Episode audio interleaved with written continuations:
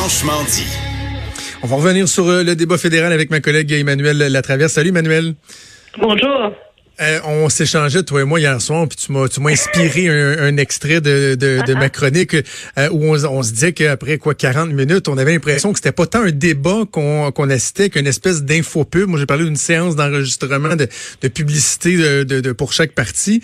Euh, c'était particulier le ton, le, le, ton que les chefs avaient, les messages qui passaient.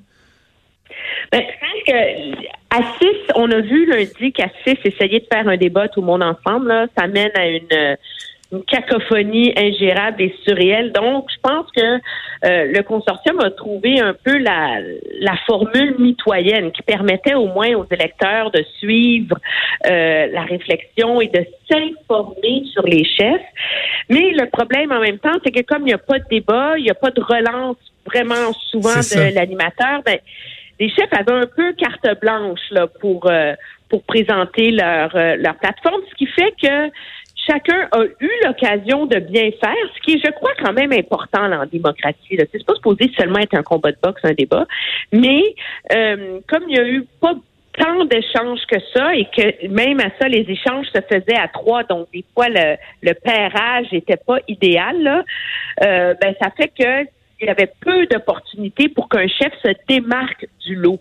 Et c'est peut-être là que certains sont restés un peu sur la rapidité, mais je pense que dans les circonstances, c'était difficile de trouver une formule à 6 où on allait avoir des meilleurs euh, résultats. Puis je pense que quand même tout le monde va lever son chapeau à notre collègue Patrice Roy là, vraiment, pour avoir vraiment, il a, il a très, très bien fait ça. la cacophonie et à diriger ça avec euh, avec autorité euh, sans être agressif là. Écoute, moi j'ai tellement aimé, il y a des gens qui faisaient des blagues sur les médias sociaux, mais le fait qu'ils disent, OK, on peut ouvrir les lumières, on arrête le chronomètre, on coupe les micros, c'est parfait ça. C'est lui le maître de cérémonie, c'est lui qui euh, qui tient le cadran, qui euh, qui qui, euh, qui, applique la discipline.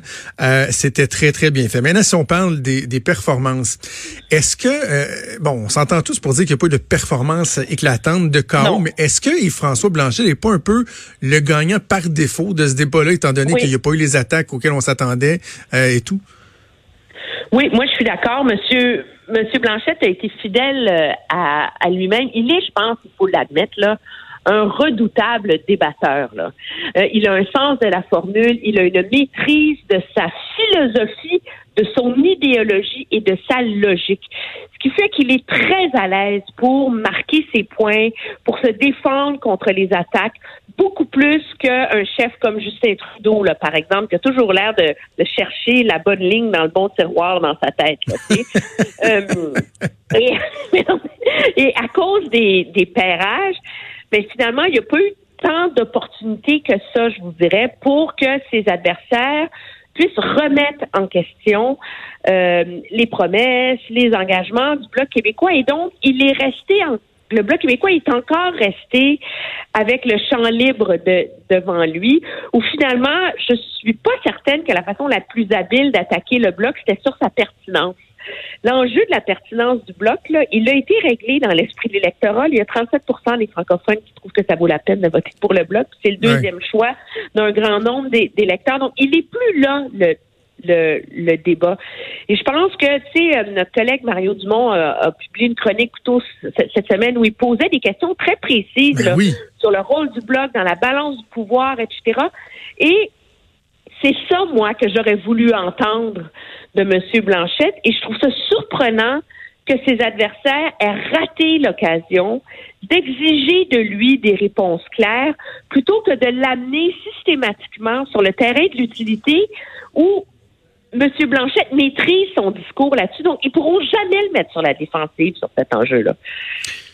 Et Justin Trudeau, euh, bien des gens qui ont trouvé qu'il était éteint. Moi, je trouve que par moment, il était, il était combatif, sans dire qu'il y a eu une bonne performance. Euh, j'ai pas trouvé étincelant, mais comment le, tu l'as trouvé, toi? L'as-tu trouvé éteint comme certains le, le disent? J'ai trouvé un peu, euh, un peu éteint, et c'est comme s'il avait renoncé à trouver une façon de convaincre les Québécois. Et je pense que ça, c'est le prix de la campagne qu'il a mené jusqu'ici. Au lieu de mener une campagne où il a proposé un projet aux électeurs, et où il proposait un projet aux Québécois, il a mené une grande campagne négative nationale sur le dos de Doug Ford et Jason Kenney. Mais quand il est rendu dans un débat en français, où, puis je comprends que le débat d'hier s'adressait aux francophones partout au pays, mais où ton seul argument, c'est encore Doug Ford et Jason Kenney, j'avais envie de dire, coudon, trouve-nous un autre argument, tu sais, pour renverser la tendance, pour... Et ce qui était surprenant, c'est comment il a sorti son chapeau comme ça, c'est presque passé inaperçu dans le débat, l'idée que oui, oui, mais nous, on n'a pas de problème avec le test des valeurs de, François Legault. Ben oui. Ça a lieu euh, avant euh, leur certificat de sélection, donc avant leur arrivée euh, au, au, Québec. Moi, de, de, lancer ça à la dernière minute, sans avoir mis la table à ce débat-là dans un débat des chefs, ça m'a un peu fait penser à quand Paul Martin en, en, en 2006 c'est 2006, je crois, avait, avait promis dans un débat qu'elle allait abolir la clause euh, dérogatoire de la Constitution. C'est comme, mais voyons, d'où ça sort, pourquoi? Pourtant, il y avait un enjeu à avoir un débat sur l'immigration, les pouvoirs du Québec, etc. Mais M. Trudeau a jamais voulu expliquer aux Québécois pendant la campagne pourquoi c'était pas réglé ce dossier-là? Et donc, il sort ça de son chapeau. Et ça, ça, donne pas grand-chose, objectivement. C'est pour ça qu'il va changer le cours du débat maintenant. Là. Andrew Scheer, lui, bon, évidemment, il devait se reprendre euh, après sa piètre performance au premier débat en français, avait mieux fait en anglais. Comment, comment l'as-tu trouvé? Très solide.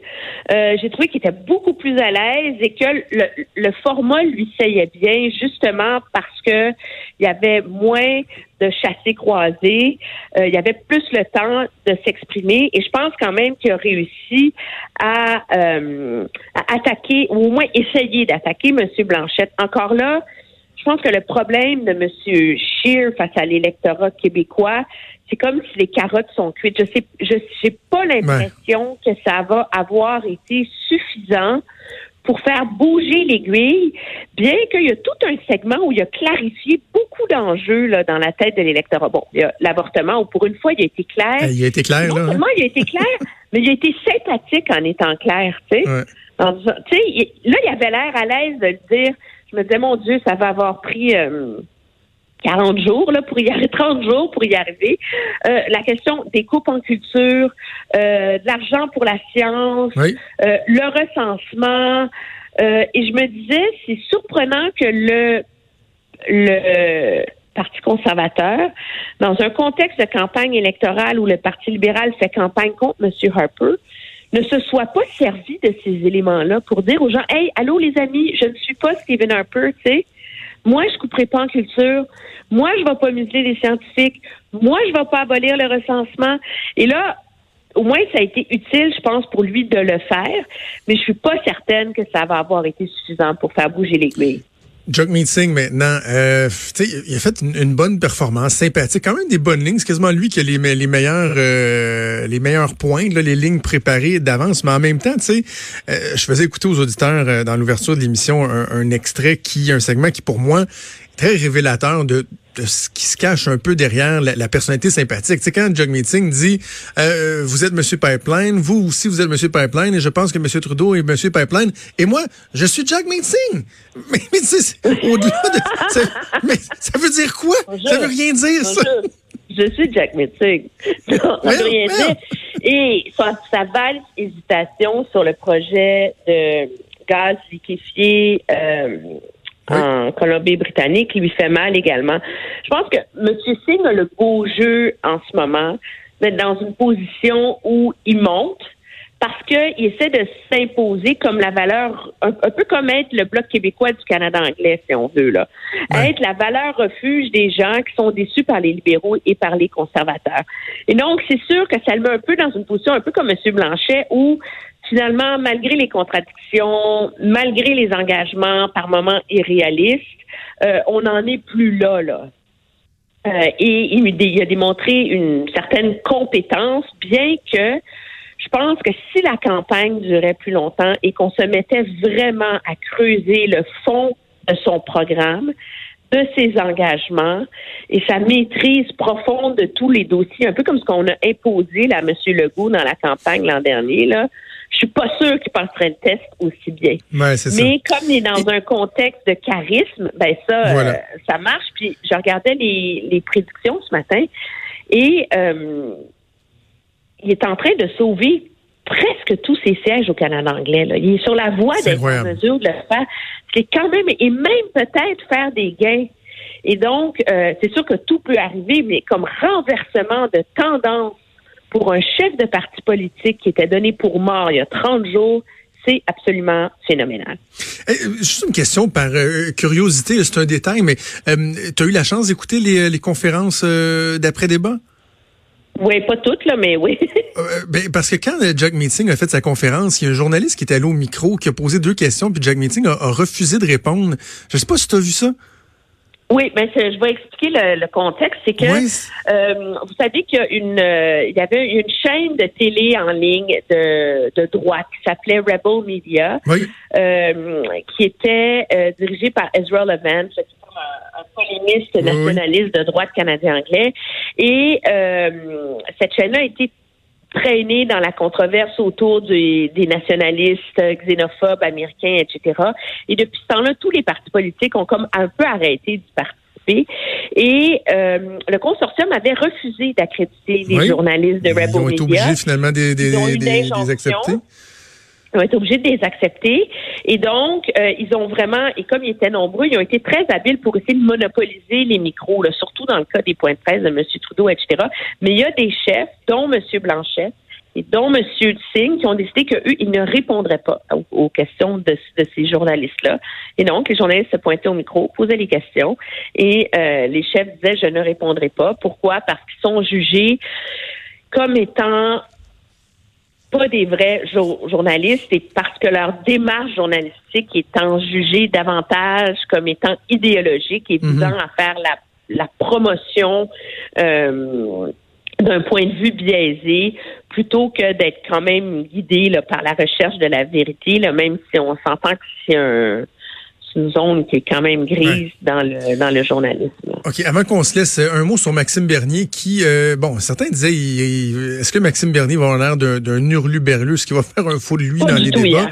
ça n'a pas été le cas. On peut ne pas être d'accord avec certaines de ses positions, mais même à certains égards, il s'est démarqué euh, par le fait qu'il brisait le consensus, qui était le seul qui, qui, qui allait dans une position différente. Peut-être des gens qui auront apprécié ça, sans dire qu'il y aurait eu un grand mouvement, mais euh, sa performance est loin d'avoir été mauvaise il a été bien meilleur que dans le débat de, de lundi, moins énervé, moins éparpillé. Il a il avait un message simple. Hein? C'est moi, je suis capable de dire non. Moi, je retire le fédéral du champ de compétences des, provinces. Et donc, il a eu l'air plus modéré que l'image qu'on s'en est fait jusqu'ici. Je pense qu'il a tiré son parti, son, son, son aiguille, son, voyons, son épingle son du épingle jeu. du jeu. dans le cadre il a tiré son aiguille de la botte de foin. Il a tiré sur l'aiguille la botte de foin. Euh, je pense qu'il a bien tiré son épingle du jeu hier. Euh, maintenant, il n'est pas dans une position de faire des gros gains. Est-ce que ça va avoir aidé à lui donner un petit souffle pour sauver son siège dans Beauce? Ben Peut-être. Parce que ça s'annonce très difficile pour lui là-bas. Euh, et il a fait le pari, je pense, de se concentrer pour être cohérent, crédible et rassurant plutôt que de partir avec la stratégie de nuire à M. Scheer. Parce que finalement, euh, il n'a pas été si agressif que ça contre M. Scheer, qui est son adversaire principal, contrairement à ce qu'on aurait pu imaginer. Et je pense que justement, sa stratégie, c'est de profiter du débat pour au moins assurer sa réélection en bourse. Ben, Emmanuel, le dernier droit euh, va s'amorcer, donc euh, dernière semaine qui va débuter. On se reparle en début de semaine. Je te souhaite un excellent week-end. Merci. Ça me fait plaisir, toi aussi. Au revoir. Salut.